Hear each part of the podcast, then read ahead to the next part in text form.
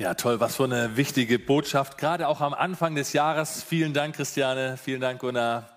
Schön, dass ihr uns mit reingenommen habt in diese ganz wichtige Thematik, dass Gott gut ist. Und ich wünsche dir zu Hause ein frohes neues Jahr. Schön, dass du dabei bist. Ich hoffe, du bist gut reingekommen, du hattest einen guten Jahreswechsel.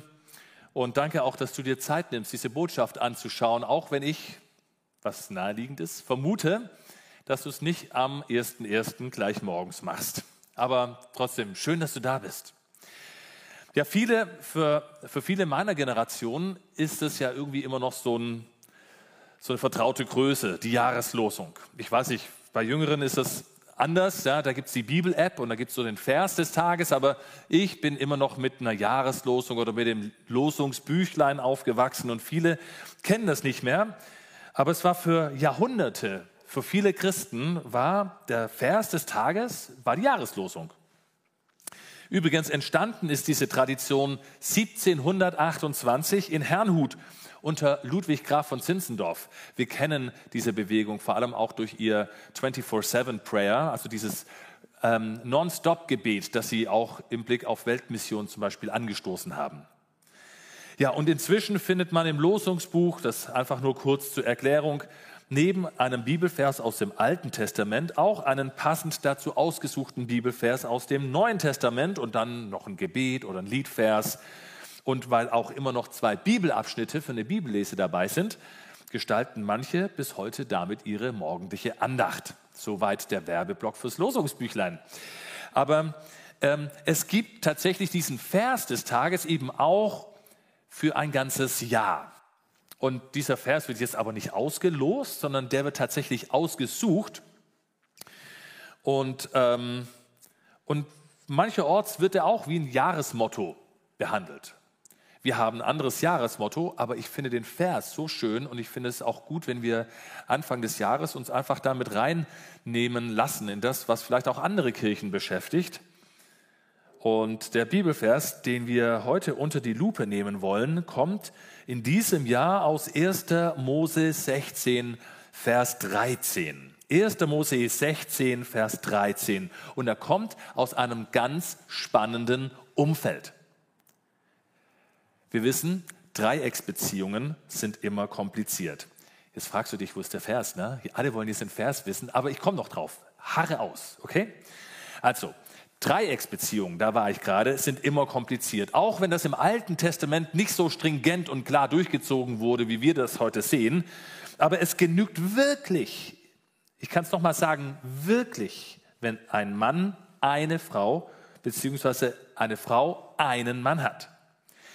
Die Schwierigkeiten, die alternative Handlungsansätze mit sich bringen, ja, die werden nämlich in unserem Text sehr deutlich.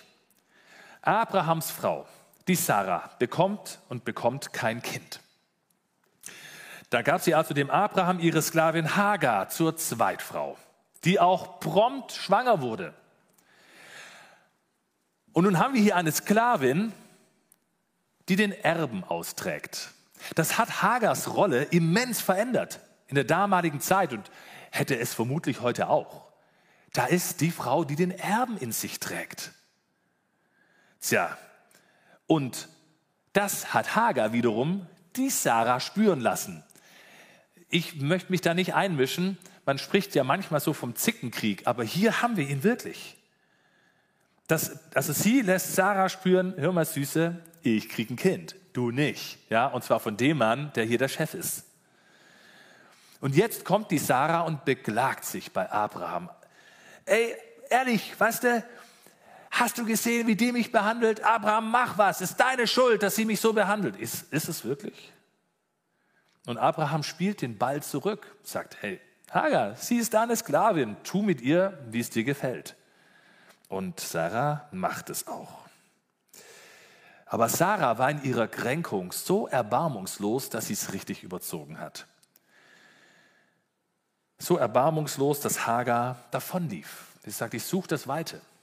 Weg war sie? Schwanger, allein, misshandelt. Und wir wissen alle, dass es primär Sarahs Schuld war. Da gibt es keine Schuld an Abraham oder wie auch immer. Man, man kann jetzt über die Schuldfrage sprechen, ist auch nicht so wichtig.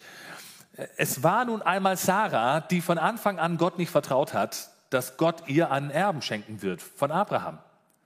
Sondern sie hatte die Zweifel, sie hat eine Alternative gesucht, sie hat eine menschliche Lösung gesucht für den Nachwuchs. Und dann, dann war das Ergebnis, dass nun Hagar schwanger wurde mit all seinen Konsequenzen für sie wohl noch schwerer zu ertragen als vorher die Kinderlosigkeit. Nur jetzt hatte sie jemanden, an dem sie so ihren Frust rauslassen konnte.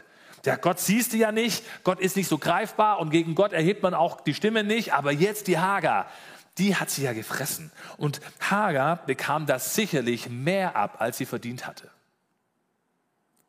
Also man muss sich über Sarah wundern. Man denkt ja immer so diese, diese, diese großen Glaubensnamen, Abraham und Sarah, das, das sind alles irgendwie durchgeheiligte, durchgeläuterte Typen. Aber hier kommt ein ganz anderes Bild rüber.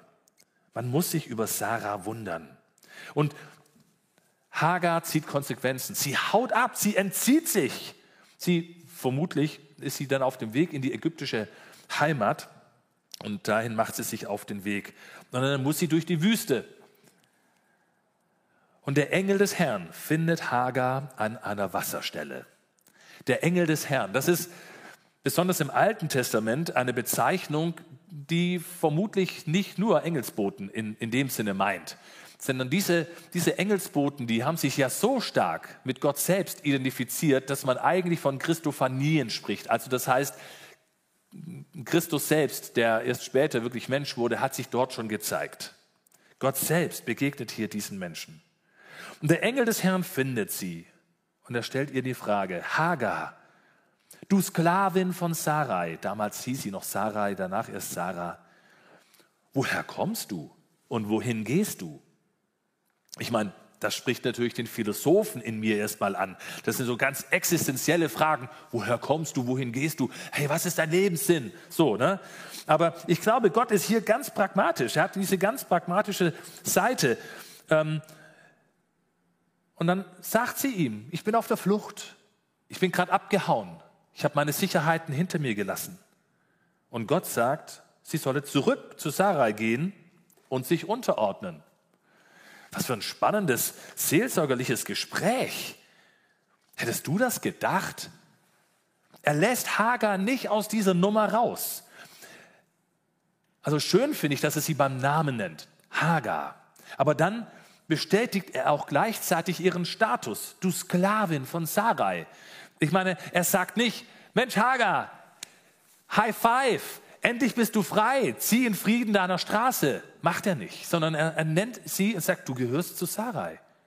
Geh zurück und ordne dich ein, ordne dich unter. Und damit sie diese Kraft bekommt, zurückzugehen in diese Umstände, versorgt er sie mit Zuspruch und mit Trost. Er kommt mit einer großen Verheißung. Sie soll viele Nachkommen bekommen. Ein, sie hat hat einen Namen für ihren Sohn, Ismael. Und Ismael bedeutet, Gott hört. Denn Gott hat ihr Leid wahrgenommen. Und diese Ermutigung von Gott, die kommt bei Hagar an. Sie ist überwältigt. Sie, sie staunt. Und auf sie, auf Hagar, diese ägyptische Magd und Sklavin von Sarah, geht unsere Jahreslosung zurück. Und sie gibt uns einen Namen, einen der Namen, die im Alten Testament Gott kennzeichnen. Ich lese euch jetzt diesen Bibelvers vor aus 1. Mose 16, Vers 13. Da nannte Hagar den Herrn, der zu ihr gesprochen hatte, El Rui. Du bist ein Gott, der mich sieht. Hagar nannte den Herrn, der zu ihr gesprochen hatte, El Ruhi. Sie benennt Gott ihrerseits, sagt, das ist also für, für sie ist das so eine, so eine wichtige Klärung. Sie versteht Gott in diesem Aspekt seines Daseins, seines Wesens, seiner Zuwendung zu ihr und sagt, ich, ich verstehe, dass du mich siehst.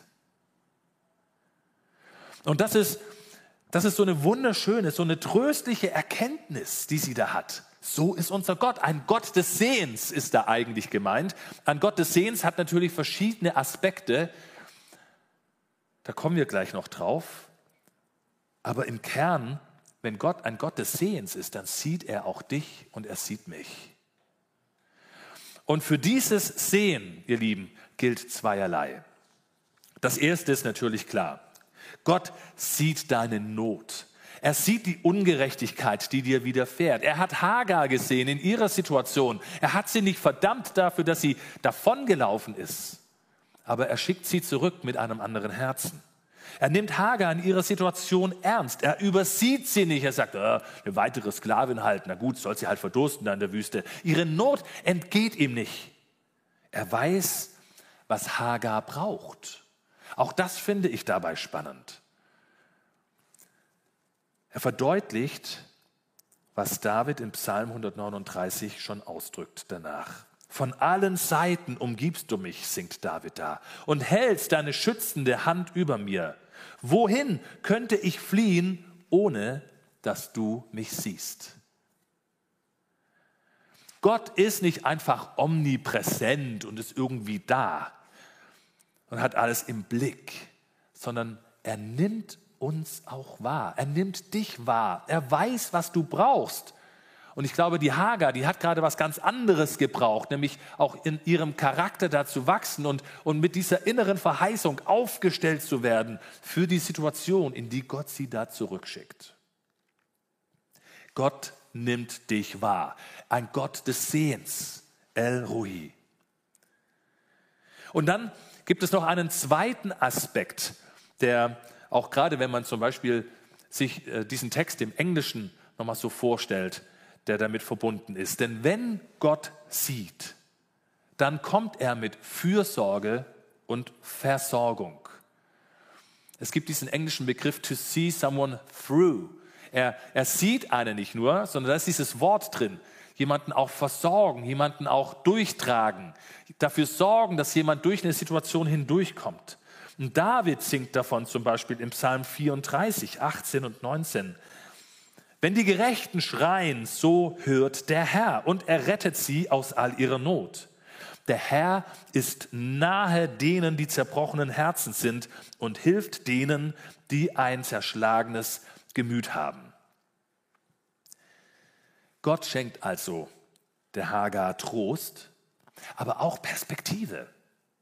Er, er schenkt ihr die Kraft, zurückzugehen. Sie wird ja später in Kapitel 21 ein zweites Mal verjagt. Dieses Mal ist Ismael schon da, ist ein Teenager. Und dann wird sie nochmal vom Hof gejagt. Und auch da zeigt sich Gott. Gott ist da und versorgt sie mit Wasser und auch weiterhin mit Zuspruch und sagt, gib nicht auf, Hagar. Und ich glaube, wir dürfen das, wenn wir in dieses neue Jahr blicken, eins zu eins für uns übernehmen und sagen, Gott, du siehst mich. Gott findet uns, auch wenn wir vielleicht gerade kopflos durch die Wüste rennen, wenn wir in Not geraten sind, wenn wir keinen Ausweg mehr wissen, dann dürfen wir wissen, Gott sieht mich. Gott sieht dich. Er nimmt dich wahr. Er schenkt uns seine Nähe und er kümmert sich um unser Herz. Er gibt uns vielleicht nicht direkt erstmal das, was wir äußerlich brauchen, aber auch das. In diesem Beispiel hat er Hagar versorgt mit frischem Wasser, mit Ermutigung. Er hat sie nicht verkommen lassen. Und ich, ich glaube, dass wir mit, mit diesem Blick auf unseren Gott in dieses Jahr gehen dürfen. Einem Gott, der versorgt. Einem Gott, der uns wahrnimmt. Und ich glaube, dieses kommende Jahr bietet bestimmt viele Gelegenheiten, in denen Gott sich genau darin für dich und mich auch neu beweisen kann, wo wir neu mit ihm rechnen dürfen, wo wir neu aufbauen auf das, was eine Hagar damals erlebt hat, wo sie uns eine Beschreibung, einen Namen für Gott geliefert hat, El Rohi. So hat Hagar ihn damals erlebt. Auch sie hat ihn gesehen und ist am Leben geblieben und auch diese Seite kennen wir. Auch wir dürfen Gott sehen und wir werden leben. Das ist ihr Zeugnis. Und bis heute, ihr Lieben, das möchte ich zum Schluss einfach noch sagen, hat Gott sich nicht verändert. Gott hat sich nicht verändert. Eben erst haben wir Weihnachten gefeiert. Und die Weihnachtsgeschichte spricht ja von nichts anderem, als dass Gott die Not der Welt gesehen hat und dass er zu uns gekommen ist, um bei uns zu sein und uns zu erlösen. Gott kommt zu uns, um bei uns zu sein und uns zu erlösen. Er war schon immer El Rohi. Und er wird es auch in diesem Jahr für dich und mich sein. Für uns. Und mein Gebet ist es, dass wir ganz viele von diesen El Rohi-Momenten in 2023 haben werden. Solche Momente, in denen wir auch hinterher dann sagen können, ich habe Gott gesehen. Und das wünsche ich dir. Wollen wir dafür beten? Vater Gott, danke, dass wir in dieses Jahr starten dürfen mit so einer starken Zusage. Du bist der Gott, der mich sieht. Herr, wir danken dir für die Geschichte, die wir von Hagar überliefert bekommen haben. Und wir glauben daran, dass du dich nicht verändert hast über die Jahrtausende, sondern dass du auch heute ein Gott bist, der uns sieht. Es mag nicht die physische Wüste sein, in der wir uns gerade aufhalten, aber die seelische, die menschliche, wo auch immer wir wüst geworden sind oder alleine. Komm du, begegne du uns. Gib uns diese El Rohi-Momente in diesem neuen Jahr. Herr, wir sind zuversichtlich, dass wir mit dir einen starken Begleiter haben an unserer Seite. Amen.